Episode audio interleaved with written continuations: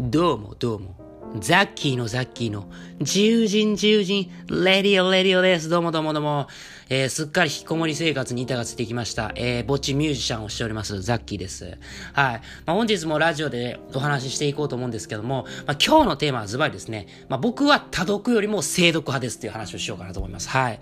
まあ、あの、特に現代って、本当にいろんな情報源に当たるし、いろんな娯楽もあるし、もういろんな、えー、ことをネットで検索したら出てくるし、ということことで、まあ結構いろんなものに触れられると思うんですよね。まあこれは素晴らしいことなんですよ。本当に。だし、その、簡単にその、まあ、なんだろうな、みんな結構結論を知りたいとか、そう、すごいこう、なんか、要はそれどういうことですかっていう結構その、一発でわかる情報が今結構好まれてるじゃないですか。あの、時間がないからみんな、みんながね。そう、いろんな情報に当たらないといけないし、その、いろんなこと知らないといけないから、あの、もうとにかく端的に、みたいな感じで、こう、物事の要約とか、えー、要は実用書だったらその読みやすいように作られてるじゃないですか。すごく。はい。っていう感じで結構情報が求められてる時代だと思うんですよ。まあ、それはもちろんそうだと思うし、なんか僕も実用書とか結構読むむんで、まあその方が助かる部分もいっぱいあります。ただ僕自身は、あのー、その、なんだろう、たくさんの本をいっぱい読むっていうタイプではなくて、精読派なんですよね。あの、一冊の本を何回もとか、一つの話を何回もみたいなタイプで、その、今回その精読は、これからの時代逆に、えー、必要になってくるんじゃないかというか、むしろ重要なんじゃないかなっていうお話をしようかなと思います。はい。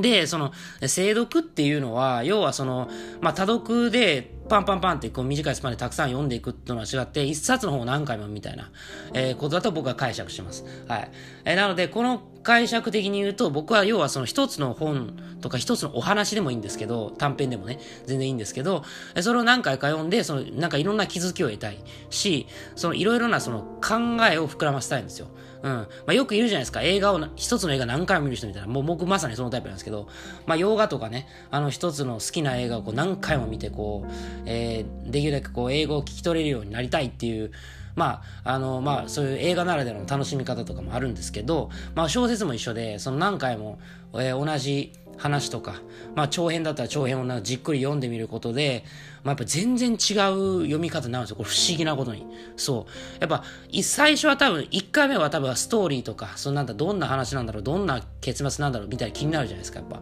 でも2回目とかなってくると、じゃあ、えー、それぞれの、例えば登場人物がいて、それの、まあ、どういう気持ちだったんだろうなとかをこう知りたいなとかなってるんですよね。で、だい3回目ぐらいからこう情景描写とか、あ、実はこんな仕掛けがあったんだっていうその文章上の仕掛けとかが、まあ気になってくるわけですよ。はい。まあそうしたらやっぱり、あの、一回だけで済ませるのはやっぱもったいない。特に好きだと思う本ほど。うん。だからそれを何回も読むことで、嫌でも自分と向き合うことなんですよね。要はその集中力も上がるし、その、まあ、集中しないと読めないんで、そのやっぱり自分との対話っていう、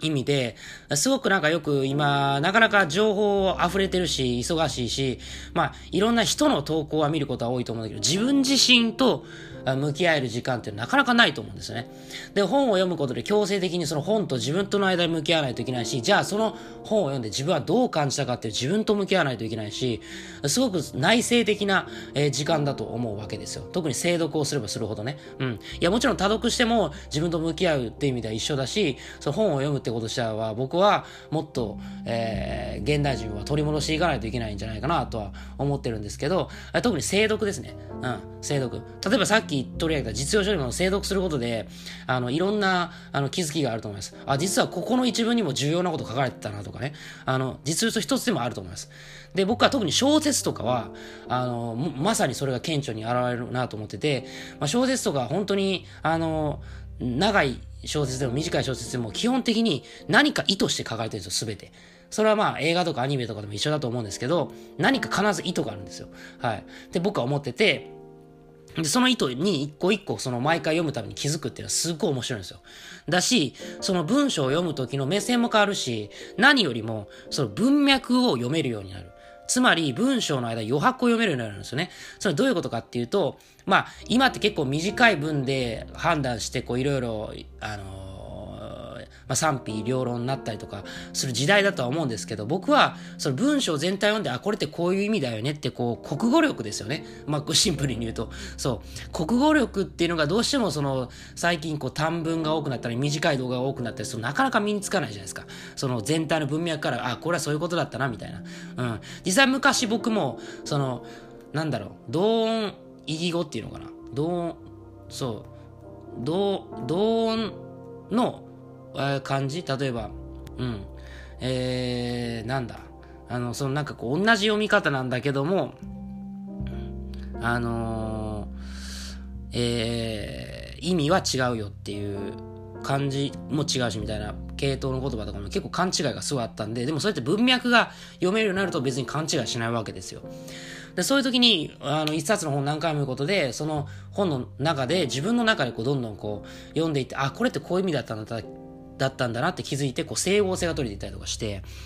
まあすごいいい時間だと思うわけですよ、僕は。うん。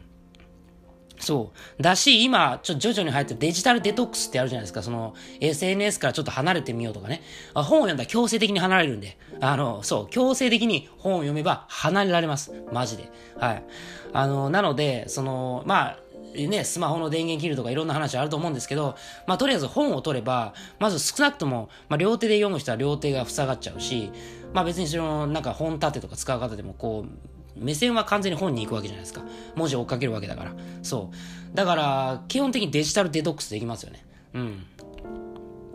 そう、だから、そういう意味でも結構僕はおすすめかなと。で、やっぱ現代人ほど、その、えー、本を読むっていうことを改めて僕は見直すべきだなと思ってます。やっぱりその、深く物事を考えるとか、深く、えー、自分とは何だとか、この自分はどう生きたいのかとか、自分はどういう思想を持ちたいのかっていうことを真剣に考えるっていうのはやっぱ必要だなと思いますね。はい。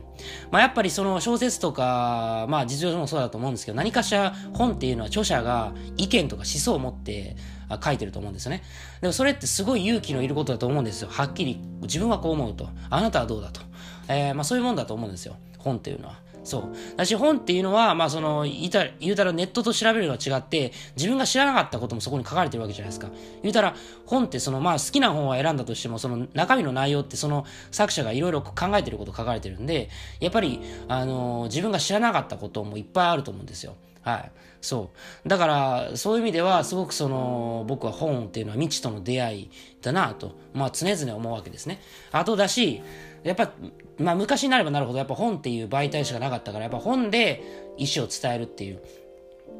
ことがやっぱ盛んだったわけで、やっぱり今の時代なかなか意見を言いにくいんですけども、それでもやっぱり意見は僕はどんどん発信すべきだと思うし、なんかみんないいよねっていう、なんだろうな、その、なんだ、多様性はもちろんあっていいと僕は思ってるし、その、なんだろうな、多様性はまあ認められて当然だと思う反面、自分はこう思うんだよっていうのを遠慮する必要はないと思うんだよね。その自分はまずこう思うんだけど、あなたはどうですかっていう。これを、みんないいよね、みたいな、あははって流されると僕はすごく、まあ、イラッとしたタイプなんですね。うん。え、あなたの意見は何なんだと。ね。その、えー、中身がないのかってこうちょっとね、思っちゃったりとかするから、まあ多分みんなそれぞれ中身あるとは思うんだけれども、やっぱり僕ができたら意見を交わし合いたいし、まあ多少ぶつかりになってもまあしゃあないかなって思ってるタイプなんで、ただそのためにはその本を読んでできるだけそのお互いの文脈とか考えとかをできるだけその正確に読み取って、正確にその議論した方がやっぱ建設的だよねって僕は思うわけですね。そう。まあだからもちろん多読とかもいいとは思うんですけど、一つの本をじっくり読んで、そのよく文脈を読めるようになるっていうのは非常に僕は、えー、重要だなと思い、まあ今回ラジオに、えー、収録させていただきました。まあ今お昼休みの時間かとは思うんですけれども、まあじっくり聞いていただけたらなと思います。それではまた。